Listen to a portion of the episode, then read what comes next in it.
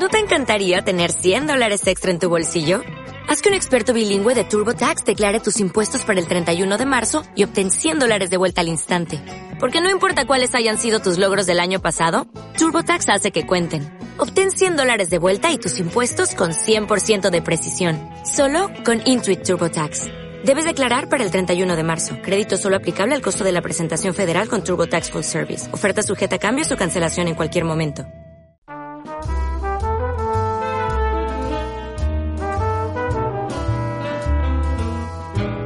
Comienza Pasión Habanos Podcast con David Fernández Prada. Muy buenas, ¿qué tal? Hoy os traigo un programa súper artístico, con protagonismo además también femenino y, por qué no decirlo, súper viajero. Y ah, súper artístico porque hasta los planes. Vamos a hablar del Museo Bansky en Barcelona. Estará con nosotros para abrir este podcast, podcast la artista Cecilia Paredes, artista internacional peruana que hoy en día está establecida en Filadelfia y que está por España exponiendo sus peculiares obras. Por supuesto estará con nosotros Juan Girón, también José Andrés Colmena que va a encender ese hoyo de Monterrey, Epicure número 3 que todos tenemos unas ganas escandalosas de probar, yo por lo menos, igual vosotros ya estuvisteis en el evento de Pasión a Mano si me dais envidia, y acabaremos con música este mes dedicada a Holanda, prepararos para sorpresas porque por ejemplo hoy sonará You and Me de Joan Franca. Así que disfrutar mucho, que yo creo que es un podcast muy especial de esta semana.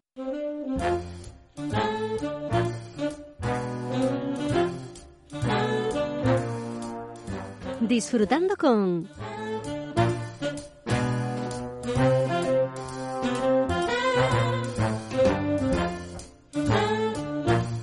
Pues hoy vamos a disfrutar del, del arte del ingenio, de la técnica de un artista que, aunque lleva muchísimos años, casi podríamos decir una artista integral, una artista moderna, aunque ya no sé si se siente moderna. Cecilia Paredes, muy buenas, ¿qué tal? Muchísimo gusto, ¿cómo estás? Una, una se siente moderna a pesar de llevar más de 40 años en este mundo. Contemporánea, ¿no? Arte contemporáneo es lo que hago. bueno, naciste en, en Lima. Viviste en Costa Rica 25 años, viviste en México, ahora vives en Filadelfia. No sé, eh, no has vivido en España, pero te apasiona España. No sé qué país o qué cultura te ha influido más en tu obra. Bueno, imagínate que he tenido la suerte de, tener como herencia el, el riquísimo mundo eh, peruano, la herencia del Perú antiguo, ¿verdad? Con todo lo que eso conlleva como, como base fundamental a lo que es arte, cerámica, textil, en fin, y luego ir a vivir a México, donde es el otro pilar realmente. Si hay un puente de, de riqueza ancestrales, uno es México y el otro es Perú. Entonces, bueno, en México disfruté porque además a México llegué a los 33, entonces es, es un momento de la vida donde tienes como que ya entiendes muchísimo más lo que es lo que es la antropología, la historia, todo lo que la poesía que, que hay en todo lo que es el olor, el sabor, el color que tiene México, por ejemplo, es extraordinario, ¿verdad? Ahora estás en, en España exponiendo en la Galería Diana Llamazares, estamos eh, hemos estado viéndola, observando, pues en el que siempre apareces tú, en el 90% un personaje, utilizando el body painting, es decir, tu cuerpo pintado, y el otro protagonismo es de las texturas de, la, de las telas que luego son fotografiadas en una mimetización clara. No sé, esta última colección en la que yo creo que la naturaleza es importante, ¿dónde te ha venido la, la inspiración? Sí, efectivamente. Bueno, eh, en esta serie que estamos presentando aquí, que yo les llamo los paisajes, eh, son más que nada, creo, interiores.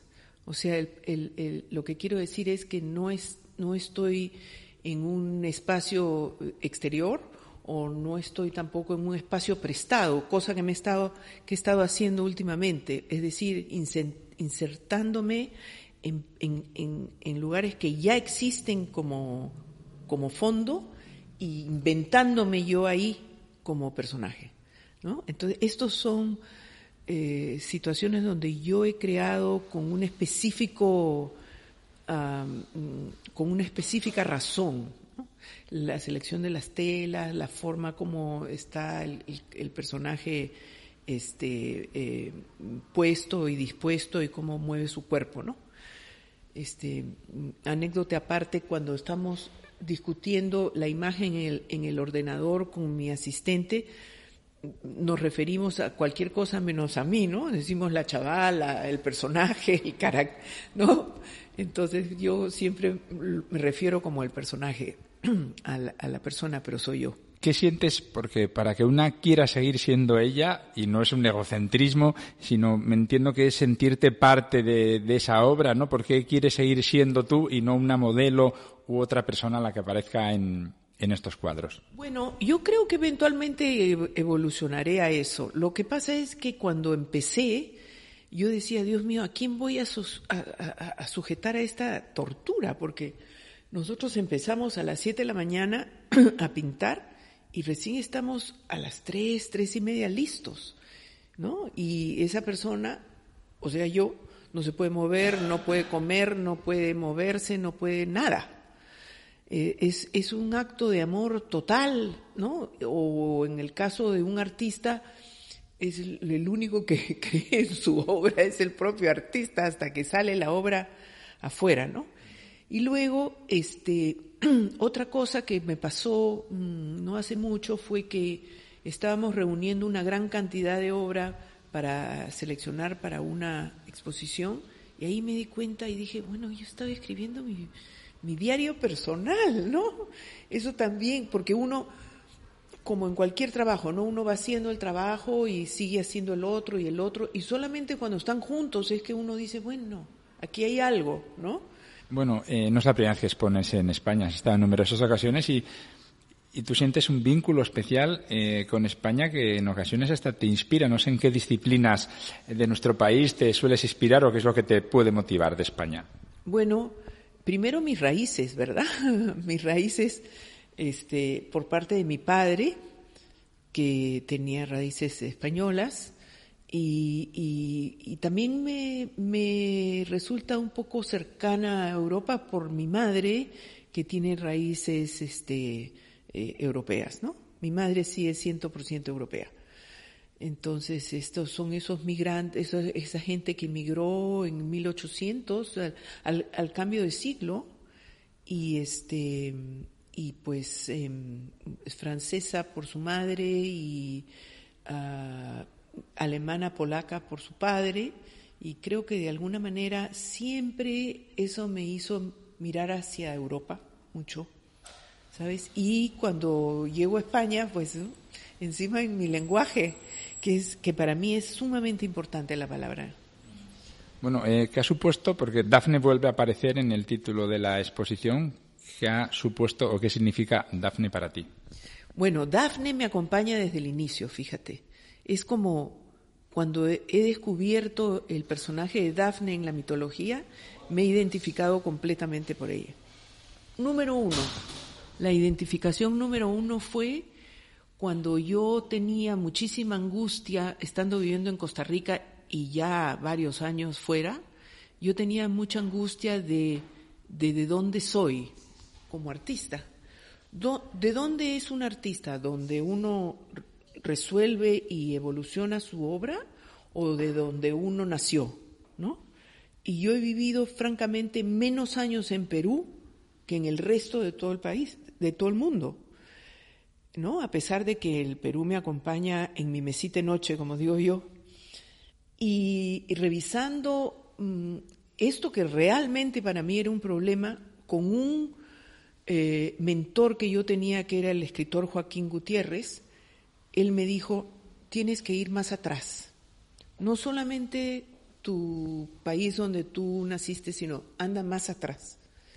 Y dije, bueno, mi madre es la naturaleza, y ahí fue que me encontré sumamente identificada y cómoda.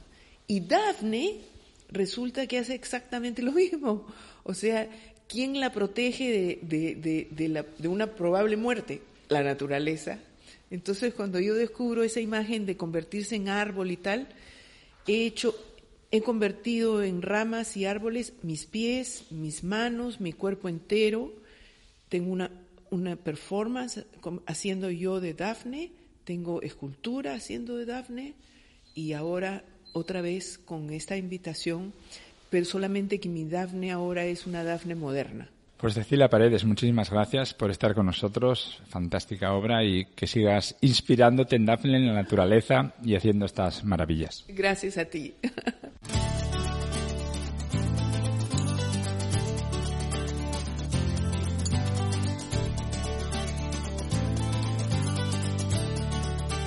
Tiempo de Habanos Lovers.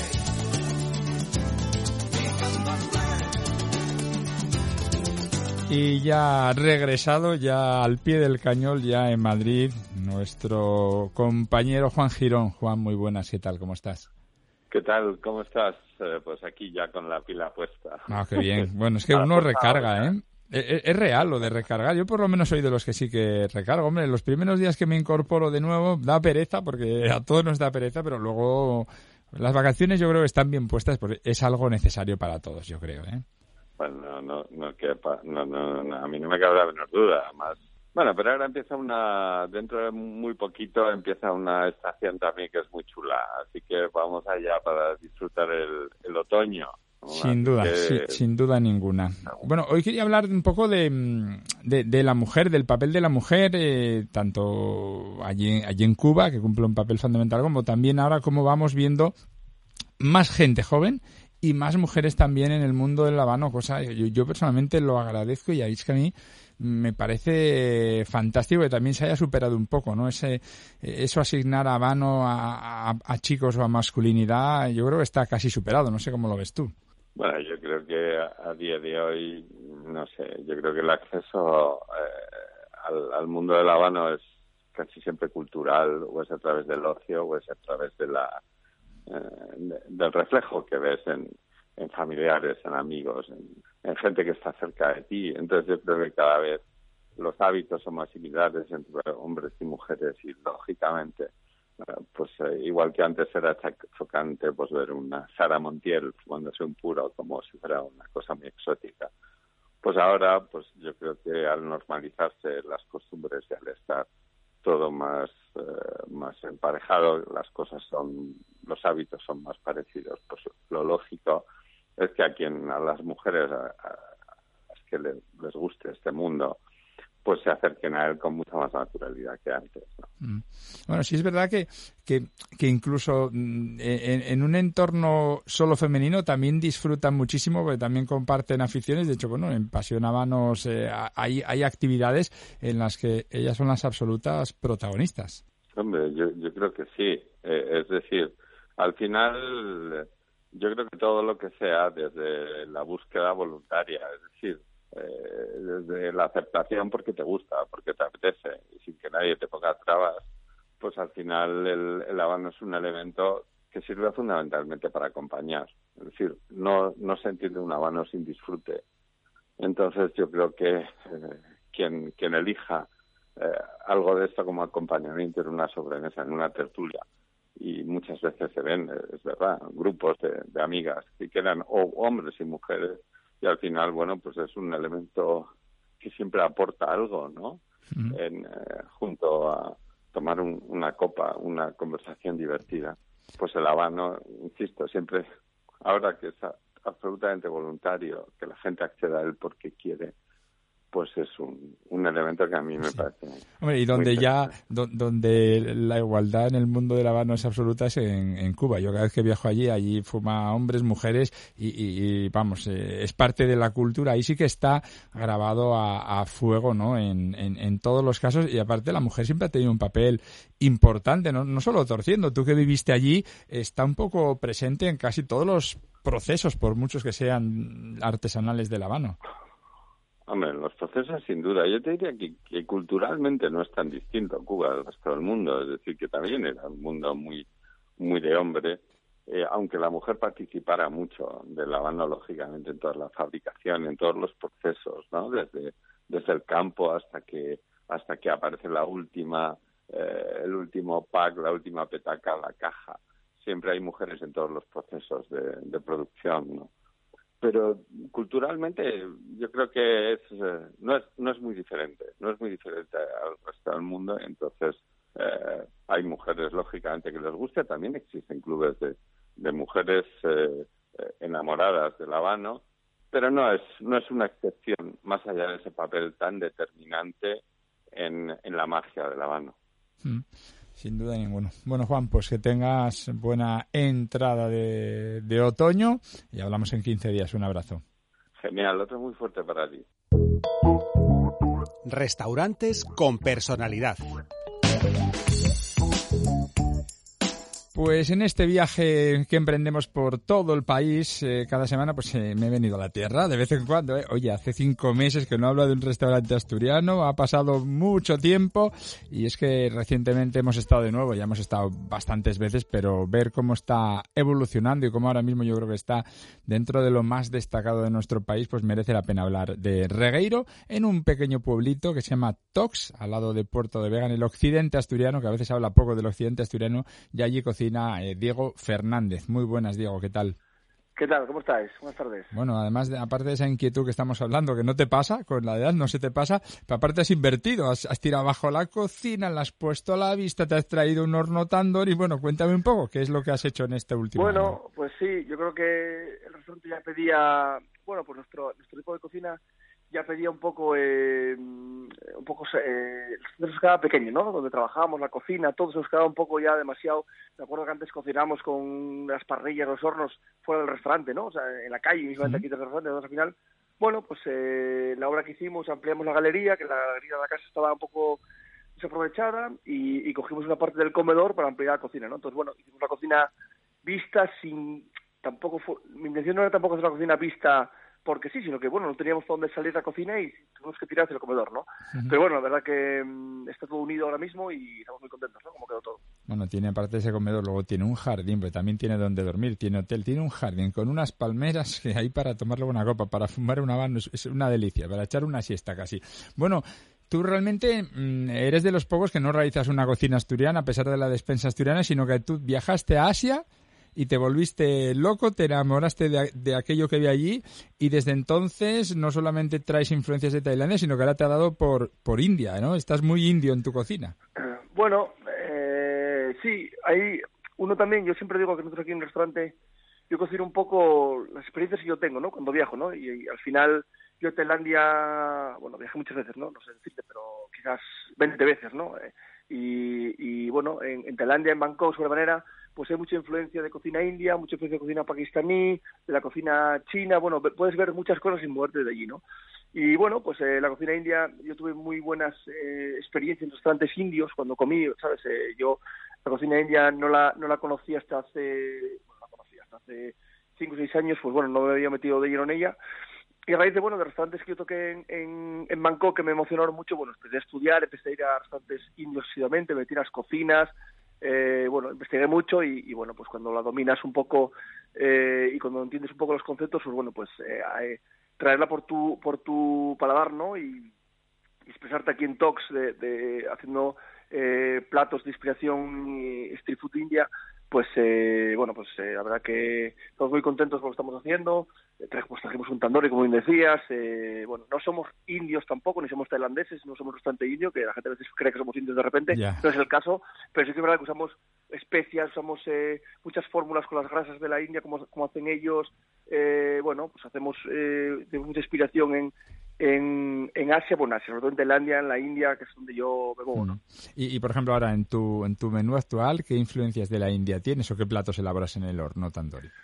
Bueno, pues en el horno tenemos, bueno, estamos haciendo una, una codorniz, una codorniz que, que traemos de, de, de, y de Madrid, una codorniz que viene engrasada con maíz de Francia, y, y bueno, pues el, en el otro horno, o sea, en el horno eh, se expresa muy bien, ¿no? El tandoori es un horno que, que tiene una virtud que, que perfuma la comida, ¿no? No es un horno que, que hace, asa, pero lo que tiene es el humo, ¿no? Como perfuma el barro que tiene, el, el, aroma que tiene, ¿no? Entonces, bueno, las, las, las carnes que están un poco infiltradas con grasa les va muy bien. Hicimos eh, también algo con cordero, estamos haciendo todos los panes nan que hacemos pegados en el, en el horno. Eh, bueno, pues el tandoori nos da mucho juego porque da unos matices eh, muy diferentes, ¿no? No es no es un horno de, barro común, ni es tampoco una parrilla, es otra historia, ¿no? Y, y, luego, bueno, pues eh, cuando hacemos, por ejemplo, un curry de cosas que estamos haciendo ahora, pues bueno, pues intentamos que el curry sea lo más eh, ortodoxo posible, ¿no? Que, que como, como el concepto de la, de, la cocina india esté muy bien plasmada, ¿no? Y, y que y que tú cuando comes este curry que, que de repente digas tú, wow, esto es un curry eh, de los mejores curries indios que me comí, ¿no? ¿Sabes? eso es lo que yo, lo que yo busco, no hacerlo, llevar la, la cocina o, la, los matices que nosotros tenemos aquí, llevarlos a su máxima expresión, ¿no? Es lo que, lo que, lo que estamos trabajando en ello, ¿no? Y a ti te gusta en tu cocina, yo creo que haya sabor, ¿no? Que es algo que a veces se echa de menos ya en alguna cocina creativa, muy bonito, muy estético, muy colorista, pero a veces falta sabor. Bueno, y aparte, eh, yo creo que depende también qué tipo de cocina. Por ejemplo, en nuestra cocina es cocina eh, de mucho sabor y mucho, muchos matices, ¿no? Y mucho impacto, ¿no? En nuestra cocina, cuando tú te metes una cucharada en la boca, realmente tiene mucha fuerza lo que comes, ¿no? Y, yo creo que eh, es parte muy importante de, de, nuestro ADN, ¿no? Que tú cuando comas algo tiene que tener mucha fuerza porque realmente las cocinas inspiradas en, en Asia o en, o en, o en, Tailandia o en, o en la India tiene muchos matices en una sola, en una sola cucharada, ¿no? Entonces, al final, tú cuando escuchas, no sé, siempre digo lo mismo, ¿no? Cuando escuchas eh, rock and roll, mm. tiene que ser eh, inglés y, y, con el volumen alto, ¿no? Si escuchas en español y con volumen bajo, parece que el impacto ese es, es eh, más, más bajo, ¿no? Entonces, al final, el impacto es, para mí es muy importante, ¿no? La primera sensación que te metes en la boca, ¿no? Tú el producto no tienes miedo en buscarlo donde sea del mundo que te guste, pero bueno, lógicamente estás en Asturias y también te, te nutres, ¿no? De, de, de, pescados y de, no sé, de Asturias, ¿qué es lo que más utilizas o lo que más te, te gusta de la tierra?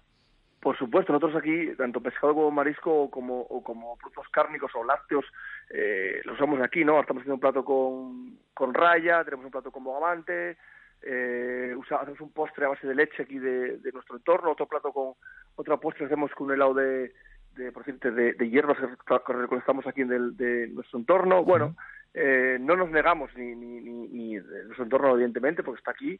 Y aparte que, que bueno, pero siempre, siempre es un restaurante muy abierto al mundo, abierto a cualquier tipo de, de, de ingrediente, de, concepto, de técnica y, no somos somos un poco apátridos en ese, en ese estilo, ¿no? Pero sí que es verdad que, que, tenemos eh, lo que tenemos aquí alrededor, pues es bueno, lo, lo, adaptamos. lo aprovecha, sin duda ninguna. Bueno, hablábamos antes de, bueno, una buena carta de vinos que ahora ha ido, yo creo, mejorando. Es una comida que pide casi champán o pide espumoso, porque es verdad que es complicada de armonizar a veces, ¿eh? con tintos sobre todo, sufren bastante, hay que atreverse ahí con los espumosos o con algún blanco especial. Y, y luego yo recomiendo eso, disfrutar mucho de la sobremesa. Además, tú no es que seas un experto, pero sí también eres de los que de vez en cuando te gusta fumar un habano, ¿no?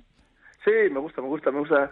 Eh, un habano con pues así cortito me, me, me, gusta. No soy ningún experto, pero sí que es verdad que no soy fumador, pero pero sí que un habano de vez en cuando eh, aquí en la terraza cuando estoy estresado lo hago, ¿sabes? Y, parece que como que tengo ese, ese momento zen aquí en las palmeras, como dices, pues eh, está muy bien también, ¿no? Maravilloso. Bueno, pues nada, que tengas, eh, abres todo el invierno, ¿tienes previsto? Porque antes hacíais temporada más corta, ahora creo que es más larga, ¿no? No, abrimos todo el año, yo cerraré, yo creo que me voy a este año, viajo este año para Asia, miré después de Fusión, yo creo para febrero así, y, bueno, pero abrimos todo el año, sí, sí, otras veces estamos, eh, cerramos temporada, pero bueno, ahora realmente el restaurante ya tiene otro montaje, otra, otra otra historia, tenemos que estar abiertos y, bueno, pues aquí estamos todo el año. Pues Diego Fernández, restaurante Regueiro en Tox, en Asturias. Un abrazo, cuídate. Muy bien, gracias, un abrazo, chao, chao.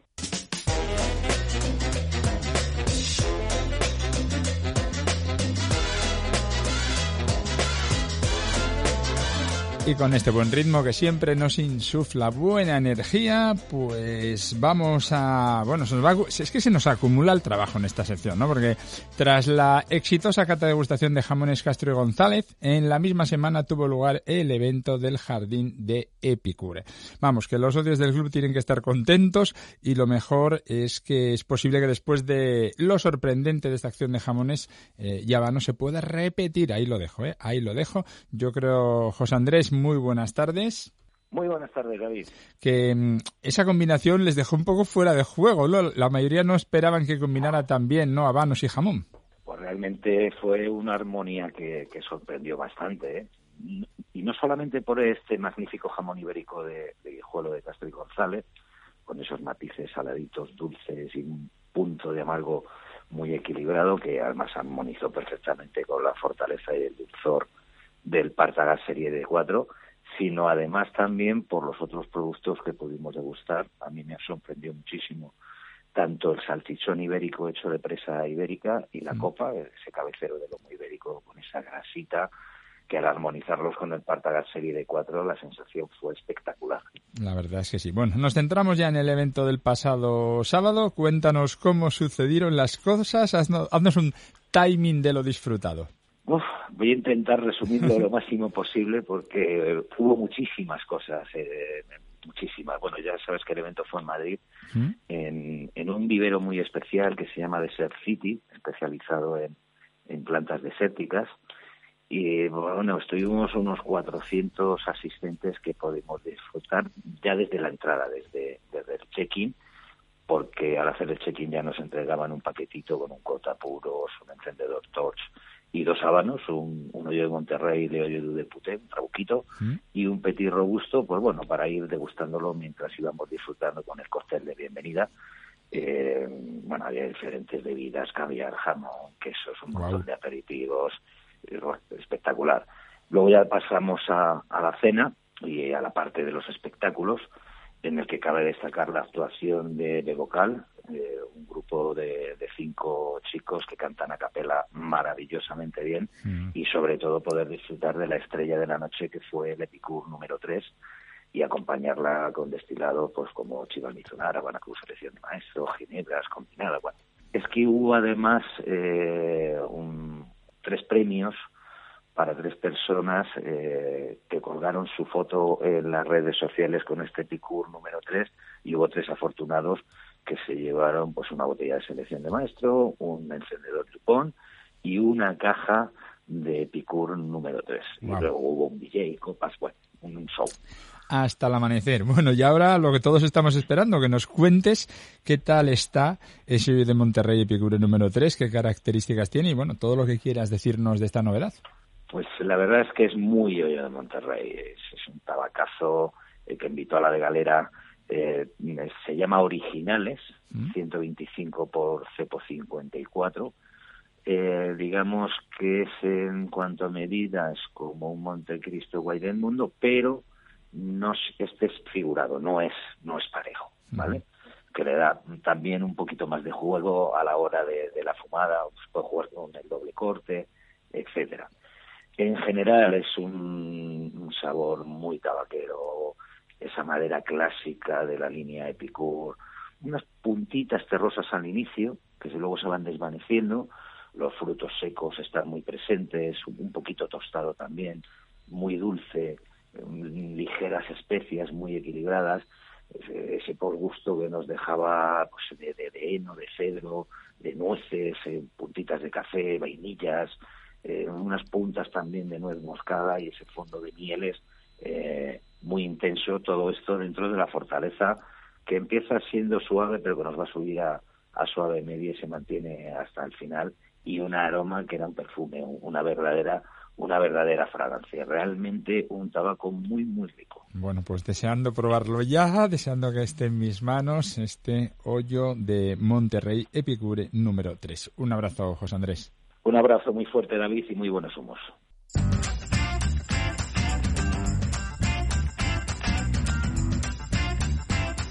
Y en los planes de esta semana, bueno, lo bueno de esto es que no es una exposición, no es algo temporal como recomiendo casi siempre, sino que ya es un museo, es el Museo Bansky en Barcelona. Tiene menos de un año, era lo que era el espacio o Spy Trafalgar. Es verdad que ya tenía una exposición de World of Bansky, pero es que ya han pasado por ahí más de 100.000 personas y han dedicado, han decidido, más que han dedicado, han decidido ya pues dar un paso más, convertirlo en un museo. Tiene 30 obras tiene explicaciones de toda la obra de, de Bansky, de este artista de Bristol que la verdad ha revolucionado el mundo del arte. La entrada cuesta 12 euros y os recomiendo que os deis una vuelta eh, pues para entender todo este mundo tan peculiar de este artista, tan oculto, pero tan reivindicativo yo creo. Así que merece la pena visitar en Barcelona este Museo Bansky desde ya hasta cuando quieras.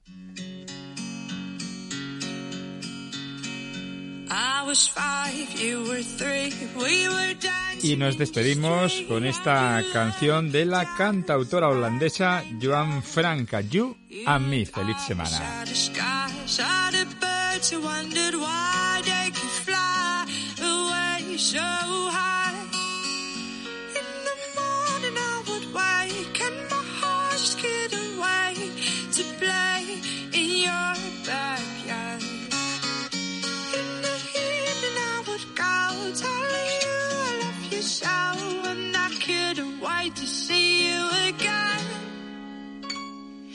You